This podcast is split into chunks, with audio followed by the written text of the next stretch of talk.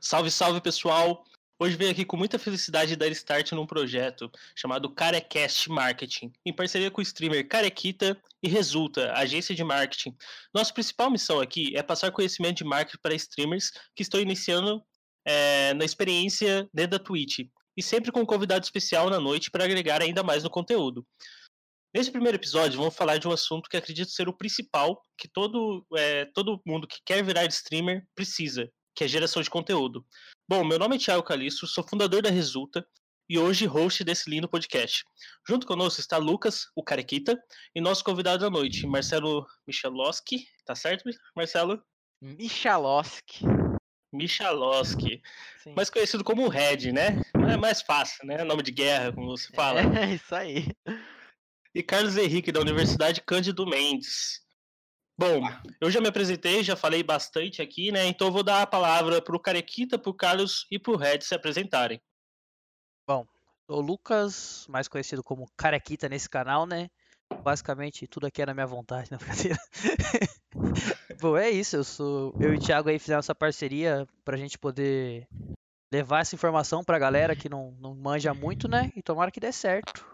Aí tem o Red, então, sou Marcelo Michalowski, eu sou supervisor de TI do hospital, mais conhecido como Red, né? Que nem o pessoal falou, nome de guerra aí. Sou for formado em sistemas de informação também, já tô nessa ideia de jogar e fazer algum conteúdozinho faz um bom tempo aí, que eu acho que eu sou o mais velhinho aqui do grupo também. E aí o Carlos? Opa, então, eu tenho 24 anos, talvez não seja o mais novo, mas também não o mais velho desse grupo. É, eu sou analista de comunicação da Universidade Cândido Mendes, já empreendi, trabalhei com comunicação e entretenimento, produção de eventos, produção de espetáculos, é, e, tô, traba e trabalho com marketing há cinco anos, né? É, sendo focado na parte de conteúdo e criação de experiências. Muito legal. Queria agradecer a presença aqui de todos e a disponibilidade do Red e do Carlos. E eu já queria colocar a primeira pergunta aqui para os streamers, que seria o Lucas e o, o Carequita e o Red, que qual, quando vocês geram um conteúdo, qual é a principal dúvida que surge para vocês? Onde vocês ficam com mais dúvida? Assim, ah, vou, vou criar esse conteúdo aqui, que ponto que é? Pode começar, Red. Então, sempre que eu crio algum tipo de conteúdo, qualquer coisa para a internet, assim, eu penso se aquilo vai ter alguma visibilidade ou não. É a parte mais difícil saber o que, que o público tá querendo ver agora, por causa que, que muda muito. Agora, na verdade, eu não tenho feito muito mais coisas, né? Mas na época que eu era mais ativo, eu tinha meu canal no YouTube ativo, eu sempre buscava ver o que, que os grandes youtubers faziam, né? Para me inspirar neles, ver o que, que o povo tava gostando naquele momento, né? O que, que tava rodando bastante, né? Basicamente seria isso. Bom, eu sou mais novo nessa área, né? Mas acho que o Red não fazia stream, né? Era só um canal no YouTube, né, Red? Certo? Isso, era só canal no YouTube, nunca fiz stream. Há quanto não, tempo eu... atrás isso, Red? Bah, eu acho que eu comecei o canal em 2014 faz um. Pioneiro lá, então. Um bom tempo, assim, né? Faz um, faz um bom tempo. Como eu falei, eu tô na lida aí dos games faz um bom tempo. Já tô com 33 anos, né? Então já faz tempo. Você, você streamava o que na época? Eu não streamava, fazia. É, streamava uh, vídeo, não, né? gravava. Era uhum. basicamente de FPS, era mais focado no Battlefield. Comecei com Battlefield 3 e depois no pico do Battlefield 4 ali. Foi onde eu mais tive visibilidade no canal. Mas era só focado para FPS, né? Jogos FPS. É, você, Carequita? Bom, eu, desde o começo, antes até mesmo de pensar em gravar e tudo, eu sempre vim do FPS, né? Então, CS para mim é, é lei. Tudo que tá no CS é verdade. Então, então tipo, eu sempre vim. Se o CS do... fala é verdade. É, se o CS fala é verdade. No escuro o CS é luz. No... Mas brincadeiras à parte, eu vim do, vim do CS, do FPS, comecei a streamar jogando CS sem pensar muito no que, no que o público queria, né? Eu fazia mais pela, pela diversão mesmo, pra zoar. E agora que eu tô levando isso um pouco mais sério, eu tento levar para esse lado do, do que eu tô gostando, mas sempre, apesar de estar tá jogando o que eu tô gostando, sempre tentar trazer um conteúdo que viralizar, assim, né? Igual o Red disse, tipo, que os caras grandes estão fazendo pra. Então, tipo, tentando sempre trazer um review de uma coisa nova, ou uma jogar com um personagem novo que lançou no Valorant, trazer alguma coisa, mas sempre trazendo aquela parte também do, do que eu gosto de jogar, que no caso agora tá sendo um Valorant.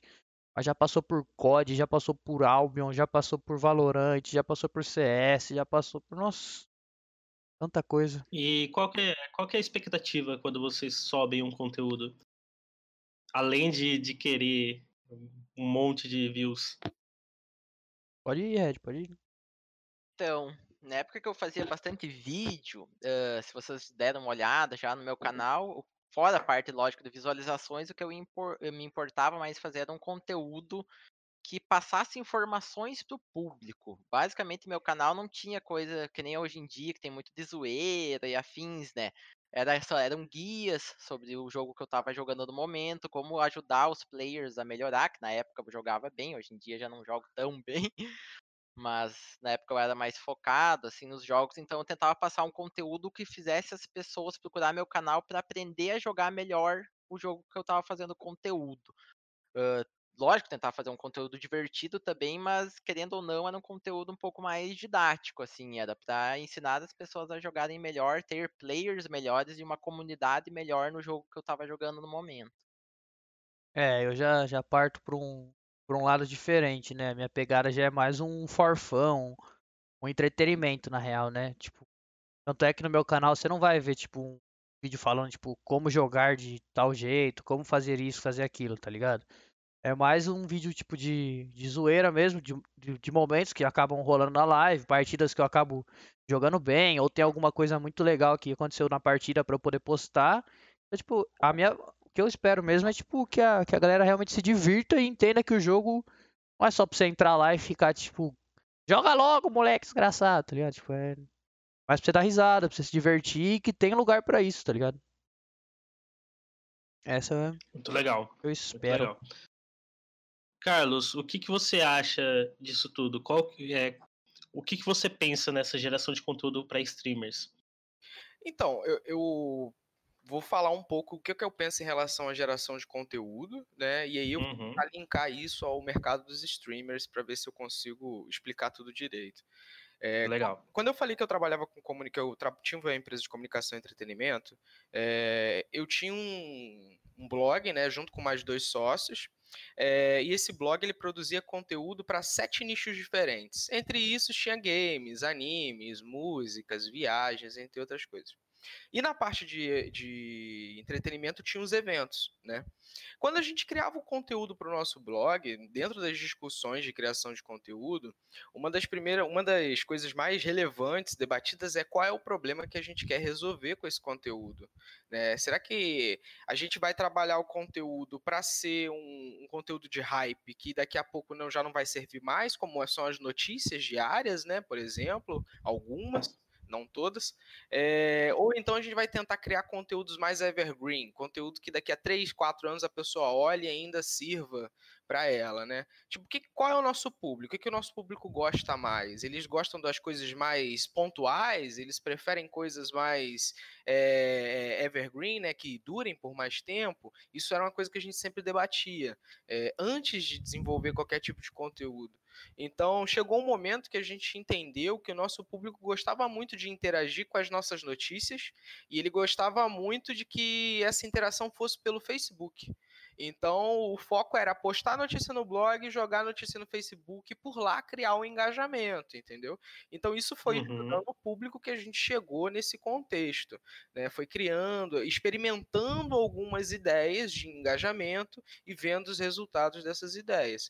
O, o blog chegou a ter 2 milhões de interações durante o tempo que eu participei do projeto junto com eles.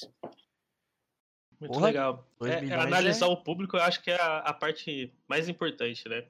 Para quem está começando e é, realmente para quem está começando, acho que a análise de público é a principal fonte para você direcionar seu conteúdo. É, por exemplo, eu vou produzir mais conteúdo de FPS. Quem que é o meu público de FPS? Qual que é a idade? O que, que ele gosta? Quais são os canais que ele assiste? Qual que é o melhor horário? Eu acho que isso é um do, dos fatores mais importantes, né? Nessa decisão de, de geração de conteúdo. Tipo, o Carlos falou ali de que eles perceberam que, a, que o maior público deles gostava de ver as coisas pelo Facebook, né?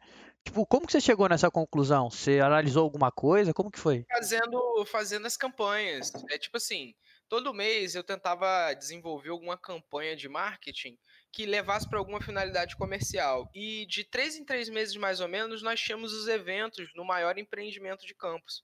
Então eu conseguia fazer os, a, os conteúdos para os eventos, colocar nas redes sociais e ver qual rede social tinha mais interação entendeu? E aí, por exemplo, a rede social que tinha mais interação era a rede social que eu ia lá e fazia um sorteio para entender se era realmente uma rede social de muito engajamento do nosso público, do público de fora. Eu fazia questionários, enquetes, entendeu? Aí você vai fazendo isso em todos os canais que você tem de comunicação, essas experiências, você vai entendendo é, como o público gosta, do que, que eles gostam, Entende? Os conteúdos evergreen, eles são bons porque você vê a qualquer momento, mas às vezes a galera quer uma coisa mais imediatista, saca? É, então, tipo. Eu acho que é interessante. Pode falar, Perdão, Thiago. Lucas. Mas eu acho que é interessante um pouco dos dois, né? Tanto sim, o imediatismo sim. e um pouco do, do longo prazo. Porque o longo prazo você vai começar a ganhar views, pode não ser agora, mas a longo prazo você vai começar a ter algum retorno e curto prazo para você ganhar views agora. Isso daí eu estava conversando com o Lucas, eu acho que no último bate-papo que a gente teve, né, Lucas? Sim, sim. Sobre o tipo de conteúdo o, que vai postar, se é aquele conteúdo que você realmente gosta de fazer ou aquele conteúdo que dá view. Então, eu acho que é um pouco dos dois. É um, pouco de conteúdo que, que vai te dar retorno rápido, porque depois você trabalha esse retorno rápido para o seu retorno é, a longo prazo, pro seu conteúdo longo prazo porque aquela galera já vai começar a te conhecer, já vai ver um vídeo seu e depois pode chegar esse longo prazo nela. É, eu falo em relação a você estudar sobre qual é o tipo de conteúdo que a pessoa gosta, porque tem exemplos do seguinte: é, a gente fez, nós fizemos e-books, né? E nós já fiz, e fizemos vários tipos de resenhas de livros, de filmes, entre outras questões, né? É, às vezes as pessoas elas interagiam muito mais com a notícia muito quente do que com um livro em tantos meses, sabe? Só que realmente houve uhum. casos em que deu muito certo fazer um, uma experiência. Vocês já ouviram falar do Alok? Vou dar um exemplo. Já ouviram falar do Alok? O DJ? Vez... Isso, DJ Alok. Uma vez a gente fez um, uma parceria com a Chili Beans, conseguimos um patrocínio deles, e eles iam lançar uma linha do Alok na Chili Beans. E aí nós queríamos fazer a divulgação do lançamento em, em regional, né, local regional, é, já que a gente já tinha essa parceria. Fiz uma pesquisa na internet, Bora até aniversário de 80 anos, para encontrar qual era a, as palavras-chave relacionadas ao Alok que tinham o maior resultado e qual eram as que não é tinham muito LP. engajamento. E eu descobri que quem é Alok Obrigado, velho. era uma coisa pouco já criada. Tá careca há três meses já, pai. E aí eu criei, junto com a equipe, um conteúdo relacionado a quem é Alok. E por muito tempo ficou entre o primeiro e o segundo lugar do Google, entendeu? Uhum. E lá para essa palavra-chave, quem é Alok. E realmente, né? Daí foi um conteúdo a longo prazo que muita gente ali entrou depois e foi te conhecendo através disso, né? Exatamente, exatamente. Mano, tipo, ele falou ali, tipo, do, do conteúdo do Alok, tipo, na minha visão foi um conteúdo, tipo, a curto prazo, porque vocês iam fazer o evento, e depois foi um conteúdo a longo prazo porque acabou ficando. Foi é isso? Exatamente, porque é isso que Exatamente. Tô... você às vezes cria coisas que pegam os dois âmbitos. Você não, não precisa ver os dois separados, sabe? É, tipo, normalmente acontece de ficar separado, mas você consegue unir os dois, tipo, em casos assim, igual você exatamente, falou. Exatamente, complementando. E isso deu muito certo porque realmente o Alok estourou depois, né? Continuou estourado. Então ele continua em alta. Então o conteúdo não foi abaixando. Se fosse algum é, alguma palavra que realmente saísse da, da moda, aí realmente esse ia cair em esquecimento esse conteúdo. Mas como ele continuou em hype, né? Então esse conteúdo continuou mantendo ali no top. É, porque... Desculpa, desculpa. Hoje em dia eu não sei se Não, pode falar. continua, mas até ano Uhum. passado, eh, pesquisas sobre quem era a Loki eram muito grandes ainda. Eu não sei hoje em dia, entendeu? É, com, é, com certeza. Agora deve ter dado uma, uma baixada, porque o Alok ano passado estava bem mais forte, né? Eu acho que esse ano quem tá mais no, no hype é o Vintage, né? Mas. Ah, mas, Mas eu é acho que que também, vai tipo, tá lá, né? a busca por Alok diminuiu bastante, velho, de uns anos pra cá, velho. Porque, tipo, tanto, Não, é, tipo, então, pode exa- ser, pode exatamente. ser, eu acho que tem, pode, pode estar entre dois motivos. Tipo, uma, o cara ficou muito conhecido já e, e as pessoas não precisam mais procurar quem ele é, as pessoas já conhecem ele antes de quererem. E, ou, tipo, que ele deixou de ser tão famoso porque surgiram mais DJs na área dele, tá ligado? Tipo, É, eu acho que ele já ficou muito, muito famoso, né? Então, quem, quem não conhece o Alok é muito difícil, né? Mas a- Verdade. acontece de não ter. E o conteúdo vai estar lá para isso, né? Então, se alguém pesquisar quem é Alok, vai estar lá. Hoje em dia eu já não sei se fica, porque a, a empresa, eu tinha dois sócios e tal, essa empresa se desfez há algum tempo, né? Eu não sei se eles Uhum. mantêm o site em, em união, mas eu tenho aqui os dados, eu tenho, enfim, todo o case eu montei para apresentar ele já. É, foi uma, uma questão de experiência que deu muito certo, entendeu? Quem cria conteúdo é bem. É muito interessante fazer essas experiências, e tentar entender Uhum. através de algumas ideias pessoais o que, que o público gosta, saca? E é, isso surge exatamente para streamers, né? Segue a mesma base de, de, de conteúdo, mesma base de dados. Então, realmente, você tem que entender quem que é o público, o que, que essa pessoa está buscando. Então, quando ela vai no YouTube, o que, que ela busca lá? Como que ela vai te achar? Qual palavra-chave que ela vai usar lá em cima que vai cair no seu vídeo? Então, é isso que, que eu acho que a galera que está começando e, e também os youtubers têm que pensar. Então, como que essa galera vai me achar? em relação aos streamers, né, que eu não cheguei a pontuar essa parte, é, os streamers eles têm muitas vantagens né, em relação à criação de conteúdo em comparação a uma pessoa, por exemplo, que cria conteúdo para blog, um exemplo, ou então para comunidades online. Porque a pessoa que cria conteúdo na Twitch, ela tem diversas ferramentas de marketing à disposição dela para ela trabalhar o engajamento com esse público, né? Aquele sistema de pontos da Twitch, ele não foi desenvolvido à toa, não é para as pessoas acharem divertido, né? A, a, nós, como, como, consumidores, nós temos a, a tendência de sentir satisfação, procurar a satisfação em alguma atitude. É satisfatório você ajudar uma pessoa que você gosta e ainda mais satisfatório se essa pessoa que você gosta está ajudando te retribui. E aí você tem as lojas da Steam Elements, por exemplo, Stream Elements, né? É, Elements. Que você coloca o uma loja lá e a pessoa junta pontos, depois ela troca esses pontos por prêmios, bonificações, entre outras questões. É, e esses pontos são gerados pelo tempo que você assiste essa pessoa, né? E esse tempo que você assiste essa pessoa traz benefícios para ela dentro da Twitch. Então, você tem toda uma gama de coisas que pode ser feita ali de geração de conteúdo para engajar essa galera e conseguir o retorno, seja em sub ou em donate, e aí depende da sua estratégia, né? A pessoa pode criar uma estratégia de conteúdo para conseguir donates, ela pode criar uma estratégia de conteúdo para conseguir subs, né? seja, enfim, trabalhando publicidade, trabalhando sorteios, trabalhando brincadeiras. Tem uma parada que o Cellbit faz que eu acho sensacional, que é o RPG, que ele reúne com vários outros streamers. Aquilo ali é produção de conteúdo em conjunto, cara. Eu já vi uma stream deles fazendo isso com 50 mil pessoas assistindo. Uhum. Eu acho que era o, o Red que, que falava que ele dava sub no Gaules para poder farmar Gal Points em dobro, né? Isso aí. Exatamente. E ainda faço. para poder pegar itens da loja, porque tipo, a, a opção dele foi botar tipo itens que a galera não teria dinheiro para comprar para gastar com, com com itens tipo com pontos do chat, né? Tipo, eles ficavam lá no chat deles, juntavam Gal Points, podiam pegar skin, se eu não me engano, na Blast. A Blast São Paulo, ele colocou ingresso da Blast, velho, por Gal Points, tá ligado? Tipo, Ele tem camiseta dos times de É. CS mais conhecidos. Sub no canal dele também, né, velho? sub. Então ele É, é, o- o legal que tu Gaules foi acaba muito assistindo bom. algo que tu gosta e ainda tu é recompensado por isso de alguma forma. Tu realmente se sente satisfeito de alguma Exatamente. forma, né?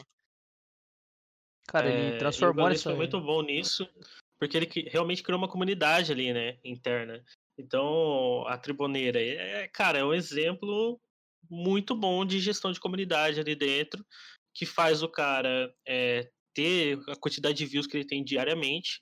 Se ele tá em rerun, vai ter lá pelo menos umas 7 mil pessoas assistindo, sem ele estar tá online, sem estar tá nada, passando vídeo repetido. Às vezes porque ele tá. É, a galera tá pegando gal points, ou simplesmente porque perdeu a live e quer assistir novamente um vídeo antigo dele, alguma coisa do tipo. Então Mas, ele cara, realmente conseguiu. Te falar, mano, que esses dias eu tava lá no. Tipo, fui ver um, um rerun lá porque, tipo, era um jogo interessante.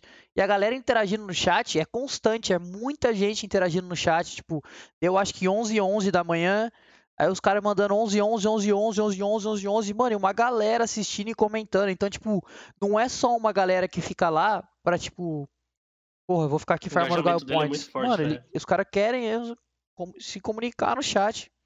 Cara, chegou num ponto a stream dele que a própria comunidade, o chat dele, quando ele tá em rerun, faz a stream, tá ligado? Ah, é é só- autossustentável já a stream do Gaules. Não é só você assistir uma coisa que Tem você já própria. assistiu ou não conseguiu ver antes. Ela já é diferente por causa do chat, que deixa diferente. Não é você só reassistir, né? É um quase um organismo vivo aquilo lá, se for pra Mas, pensar. tipo, voltando nesse, nesses assuntos da loja aí, pra gente não fugir muito também, tipo, eu fico na dúvida de, tipo, mano, o que, que pode ser um item que você coloca lá sem o, por exemplo, sem ser por dinheiro, sabe? Tipo, um item que traga engajamento pra sua comunidade, mas, por exemplo, streamers pequenos dificilmente vão ter a possibilidade de colocar dinheiro lá na loja, entendeu? Então, tipo, que itens assim, de repente, tipo, é possível de colocar na loja?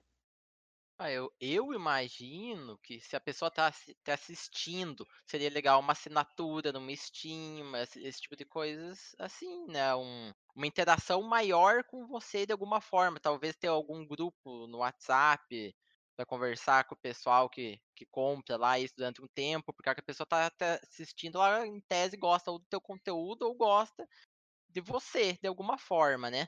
Então você interagir, dar essa interação a mais com ela por algum meio, eu acho que é uma ideia interessante, né? Eu seria algo que eu acharia legal de pegar de algum streamer que eu assistisse, né? Ah, e é uma coisa que daí não gera, não gera custo, né? Gera só o tempo e disponibilidade do próprio gerador de conteúdo daí, né? Exatamente. Eu acho que é, você não precisa investir dinheiro ali na sua loja por enquanto. Você realmente pode fazer ali, um, por exemplo, um grupo, um grupo no WhatsApp, uma sala privada dentro do seu Discord para quem trocar por Gal Points. É, Telegram nem tanto, porque eu acho que esse público não, não utiliza tanto, mas é, você pode também jogue comigo, mande uma mensagem, eu assino sua, sua Steam. Acho que essas coisas que você consegue trocar sem ser é, valor monetário, mas sim um valor de engajamento, uma experiência, um, uma troca de mensagem com você, eu acho que vale muito mais a pena do que realmente você dar dinheiro agora nesse momento. É, eu concordo que, tipo, o, o engajamento é melhor do que o, dinheiro, porque, tipo, querendo ou não, tipo, agora não é o momento que um streamer pequeno, tipo eu no caso, tipo, não tem condições de, por exemplo, botar skin na loja. As skins que eu tenho na minha loja é porque eu tinha no CS e é, é uma coisa que eu resolvi investir no canal, entendeu? Então, tipo, tirei minhas skins, minhas skins do CS e coloquei na minha loja. Mas depois daquilo, não é como se eu pudesse, tipo, ficar saindo comprando mais skins. Então, tipo, trazer uma galera pra minha live que gera um engajamento, que eu possa dar algo em troca, como o Red falou, de repente uma interação maior com o público, ou sei lá, de repente um contato maior com essa pessoa, não sei como, mas tipo, eu acho que é mais sensato do que você pensar em lotar sua loja de tipo cupons de desconto ou gift card, sabe, essas coisas. Eu acredito que sim. Carlos, você tem alguma opinião para agregar aqui pra gente? Vocês falam, você fala opinião em relação à, à prática, à- ao que colocar na loja. Foram muitos assuntos abordados. Qual a sua opinião sobre a utilização da loja sem gastar dinheiro, sabe? É, sem o streamer investir exatamente. dinheiro nela. É, então, é, tem muitas iniciativas que você pode tomar, né, para trabalhar os pontos da, a- a- os pontos da loja, perdão, a, a experiência da loja, né? É, tem coisas que eu vejo em, em algumas lojas. Renan Souzones, ele tem uma, uma pontuação na loja dele que é um react de vídeo, cara. Pô, imagina você que é um streamer pequeno e aí você gosta de um cara que é grande tipo o Gaules e o Gaules, o Gaules tem isso. Pô, e aí você faz igual o Carequita, que pega, faz as gameplays, pá, edita, pega os melhores momentos, né? manda pro cara para ele fazer um react, pode ser que bombe para você. Isso é uma experiência na loja, entende? Quem procura por divulgação, quem procura por alguma coisa, vai achar isso algo muito interessante. Aí agora, público, em relação ao público, é, você não precisa necessariamente trabalhar com dinheiro. Imagine que você faça parceria com uma empresa de camisas que trabalha com personalização de camisas. Essa empresa ela vai ter um, um, custo de produção de camisas. Eu já trabalhei com algumas, eu vou dizer de uma que eu trabalhei, não vou dizer nomes, né? Mas digamos que ela tem um custo de 12 reais por cada camisa de algodão que ela faz. É, impressão de cor única. Por 12 reais. E aí você coloca vários tipos de camisa dentro do seu, da sua loja, do, do canal, é, com personagens que tenham direitos autorais livres, né? É, porque eu não sei se nesse caso você pode trabalhar com personagens é, como o da Riot, por exemplo, que não tem direitos livres assim para produção de camisa. É, então você pega, produz um material assim, a empresa está produzindo e você pode negociar com a empresa se ela vai pagar esse valor de 12 reais, ou se você vai pagar, ou se vocês vão dividir. E aí, por exemplo, ah, se a empresa for pagar esse valor de 12 reais, o que, que você tem que dar para essa empresa como benefício? Qual é a troca, né? Como é que funciona essa parceria? Né? É, é em views, é em total de inscritos, é em vendas? Você vai fazer algum tipo de promoção para a empresa? Só nesse contexto você já não gastou um real, você só teve que negociar para conseguir produtos para sua loja, entendeu? E isso você pode estender para qualquer coisa. Pode ser uma loja geek que venda aqueles produtos chaveirinho, é, caneca, enfim, entre vários outros tipos, e você faz uma, uma forma de retribuição. Um exemplo que eu dou de forma de retribuição é cupom de compra. Você pega um tipo de produto para ter na sua loja um cupom de compra de outros tipos de produtos. Né? E aí a empresa mensalmente pode fazer um, um overview com você, né, um relatório para ver como é que está sendo o seu desempenho e você continuar a parceria sim. Tem produtos dentro da sua loja, você não gastou um real e ainda tem uma parceria que pode te gerar uma renda.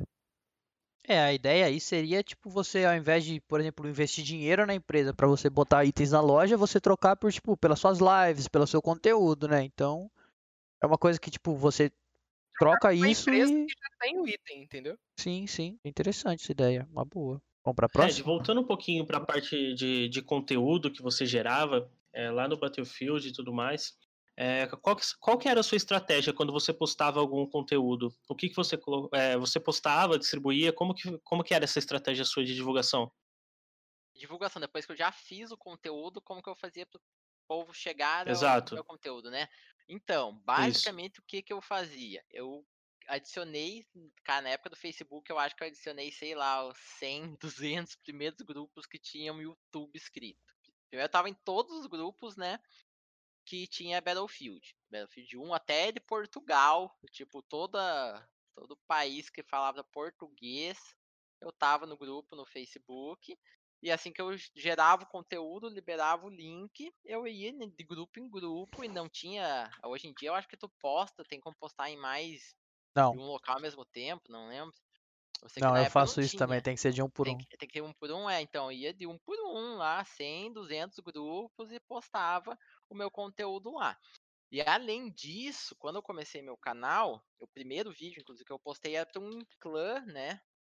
Um time que eu tinha de Battlefield 3. Então eu já tinha um pouquinho de visibilidade. Eu era o, o, o dono do clã, né? Eh, o líder do clã. Daí o pessoal já dava uma olhada também. Eu tinha vários membros no meu clã que divulgavam, querendo ou não, para mim também, que eram amigos, né? Que eu postava. Então aparecia em vários locais no Facebook, basicamente, era a minha divulgação. Que na época acho que era a principal rede social que tinha, hoje em dia deu uma expandida, né? Mas não tinha Instagram, essas coisas assim, era mais focado no Facebook mesmo, que todo mundo olhava. Tinha alguns horários que era melhor postar, que você não lembro quais que eram, mas tinha alguns horários que tu ganhava um pouco mais de visibilidade se postasse naquele horário. Era basicamente isso, bem manualzão mesmo. Eu pegava e colocava as tags no meu vídeo e saía colocando de grupo em grupo. Até encher de visualização. Então, basicamente, funcionava em torno de, de divulgação de grupos. Então, você é, pegava o seu conteúdo meu, e disseminava. Isso, divulgação de grupos e eu não tinha uma página, né? E alguns dos meus amigos também divulgavam nos Facebooks deles, assim, mas não em grupos, daí, né? Aparecia só em no, no Facebook deles, assim, para pessoas conhecidas deles e afins. Uhum. Carlos, você tem alguma dica para dar para a gente nessa, nessa questão de divulgação de conteúdo? Como que você fazia lá na, no blog e, e nos conteúdos que você gerava? Então, a gente fazia aquele processo que eu expliquei simples, né? Produzia o conteúdo para o blog, jogava ele nas redes sociais e dentro das redes sociais eu trabalhava dois tipos de dois tipos de anúncio, não, né? Um anúncio e um impulsionamento. Eu fazia o impulsionamento do, do post para que ele tivesse mais prova social, interações, mais métricas de vaidade, e se ele tivesse um bom desempenho, eu anunciava pela ferramenta do Facebook colocando alguns valores pequenos, entre 10, 15 reais, é, caso o post tivesse um bom desempenho, entendeu? E assim a gente ia tendo cada vez mais volume de tráfego das pessoas vindo ao blog de forma recorrente, porque elas vinham por aquele post que deu muito certo, depois elas acabavam continuando é, o processo de vir no blog. Eu acompanhava isso por analytics do Google, por exemplo, analytics do Facebook, né, ficava comparando dados, enfim. É, e eu consegui acompanhar essa galera que começou a chegar junto, entende? Teve um, uhum. um, anúncio, por exemplo, do evento de da Marvel que nós fizemos. Eu tenho esse vídeo ainda. É, com 50 reais eu consegui mais de mil interações e 700 likes no, no na página do Facebook. É, tipo, foi, é um valor ínfimo, tava saindo a 0,07 centavos cada interação. Tipo, muito, muito barato, né? Para quem trabalha com tráfego pago.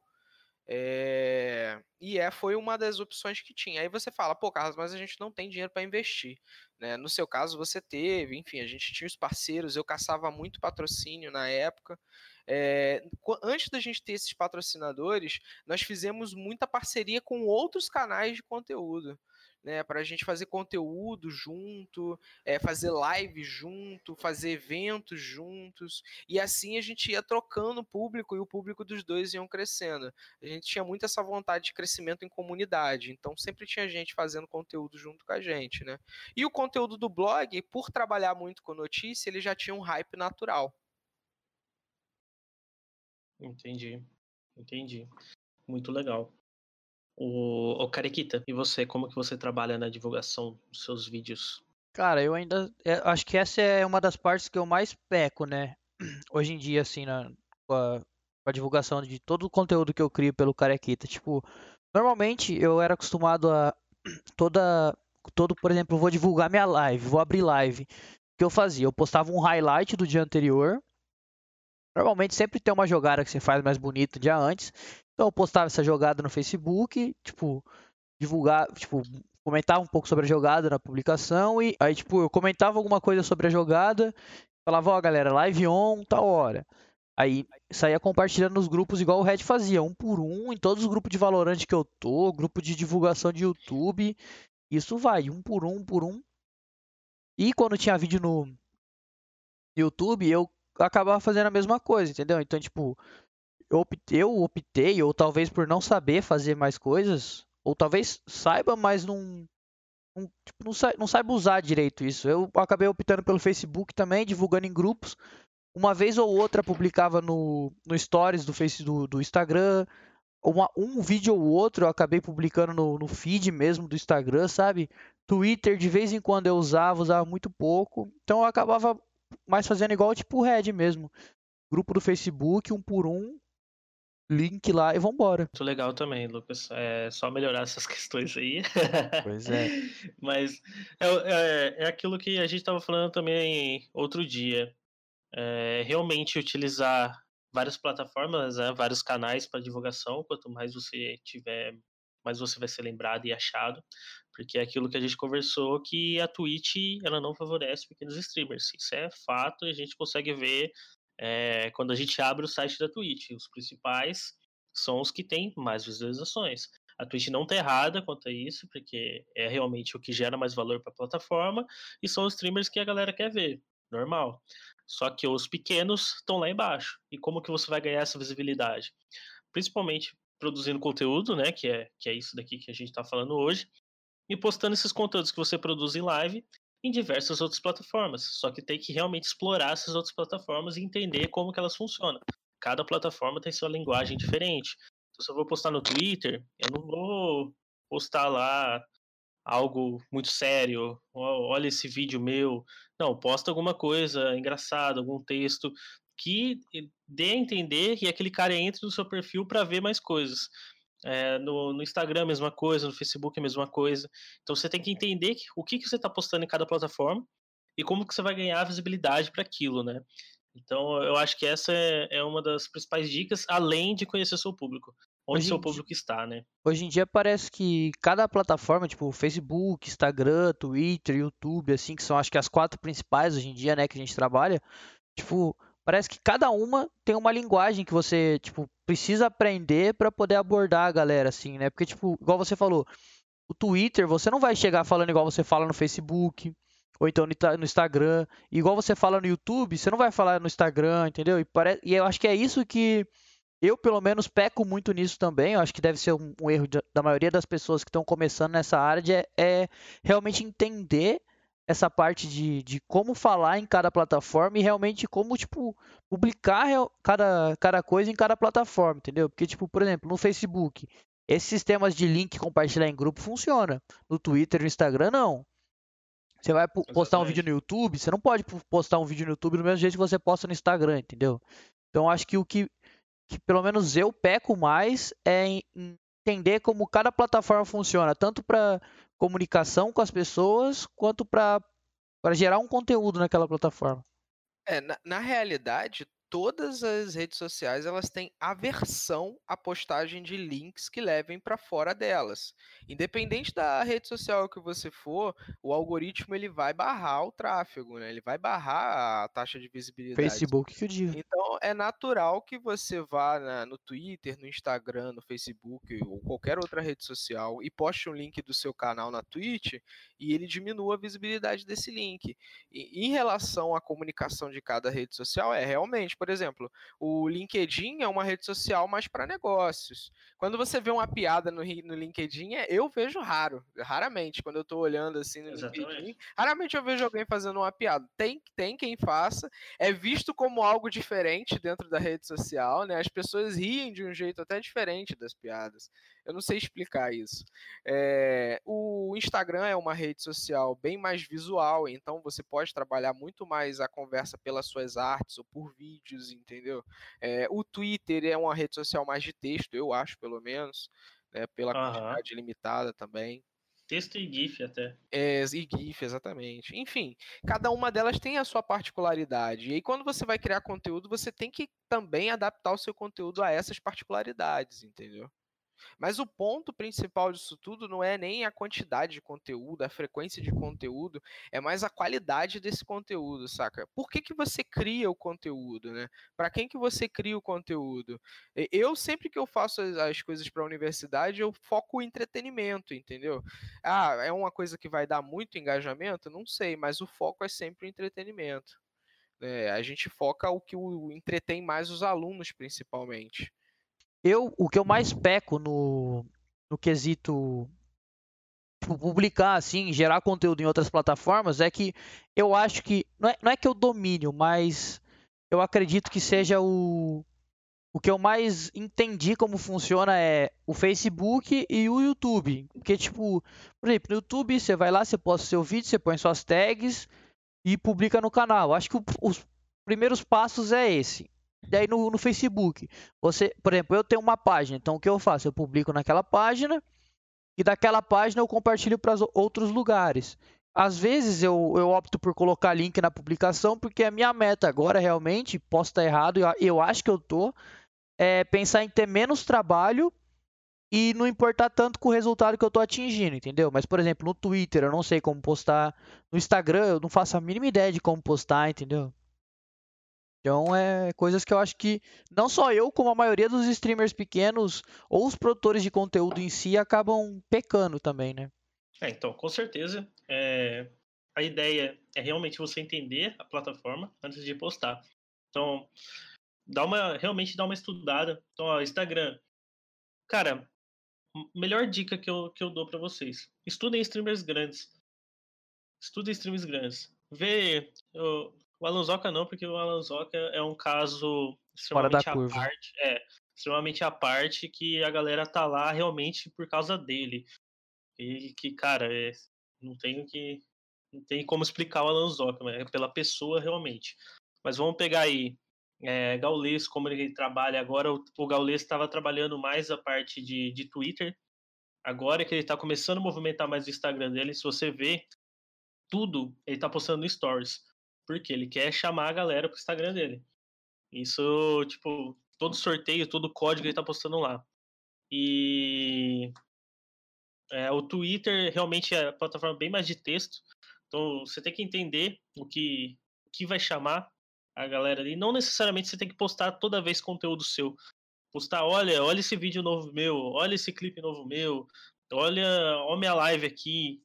Você tem que antes de você oferecer, né, você tem que dar alguma coisa. Então, é, começa a postar, gerar conteúdo, não necessariamente que seja da, da, sua, da, sua, da sua stream, mas, por exemplo, um texto, um meme, alguma coisa que chame a atenção daquela galera para cair no seu perfil, e aí sim você passa a, a mostrar o seu conteúdo.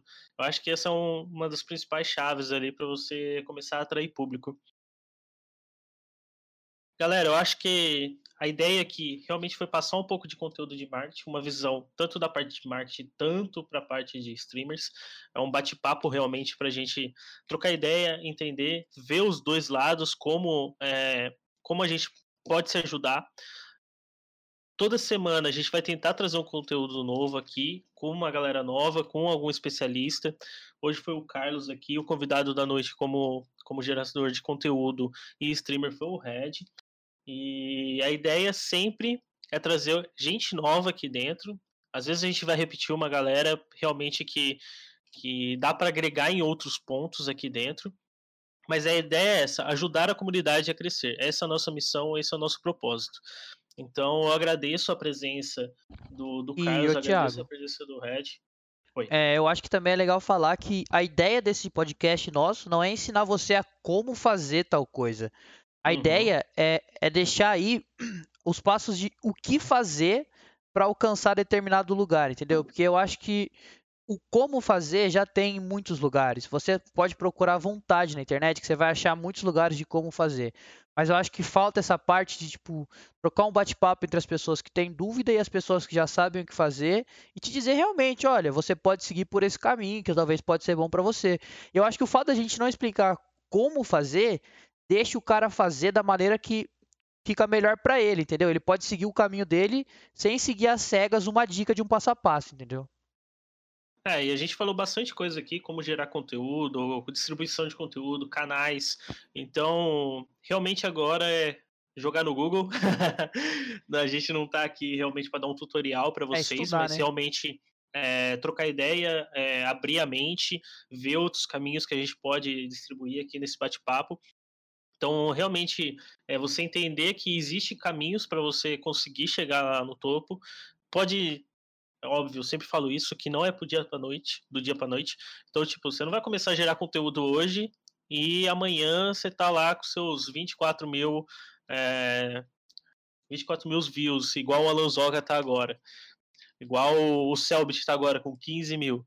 Não, não é assim que funciona, tá? É bastante tempo que você vai gerar só que você não pode desistir, né? A resiliência que a gente chama.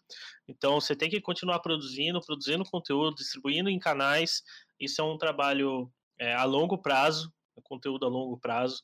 Então é aquilo que a gente falou aqui também de é, conteúdos a curto prazo, que você vai ganhar views, e conteúdos a longo prazo, que você vai realmente é, trazer gente ali, consumir isso daí dentro do seu YouTube, e depois você trazer para dentro da Twitch. Isso é, é fato. É, por exemplo, o Alan Zoca ali já deve produzir conteúdo há mais de oito anos, mais ou menos por cima. Então, realmente é a longo prazo. Não desanima, continua, que um dia você vai chegar lá. Ainda mais com essas dicas que a gente está dando aqui nesses podcasts. Lembrando que cada podcast a gente vai trazer uma dica diferente, então fica ligado que toda semana a gente vai estar tá trazendo pelo menos um assunto diferente. E é isso. Eu queria agradecer novamente o Red e o Carlos aqui. Muito obrigado pela presença, pelo tempo aqui com a gente. É, agora eu deixo o, a frase final para vocês. Bom, agradecer aí também de novo a galera que veio aí, o tempo, né? Ceder esse tempo aí e essas informações que vocês passaram pra galera aí. Eu acho que só tem a agregar isso e muito obrigado pelo tempo de vocês. Valeu, galera. Muito obrigado pelo convite e até a próxima. Aí, obrigado pelo convite. Sempre que precisarem de uma aulinha aí, ó. O pai tá on, né, velho? O pai tá on, realmente. Red, o É melhor. nóis. Melhor codeiro do, do Brasil. Partiu o corte. É isso então? É isso. Valeu, galera. Muito obrigado. Até o próximo episódio.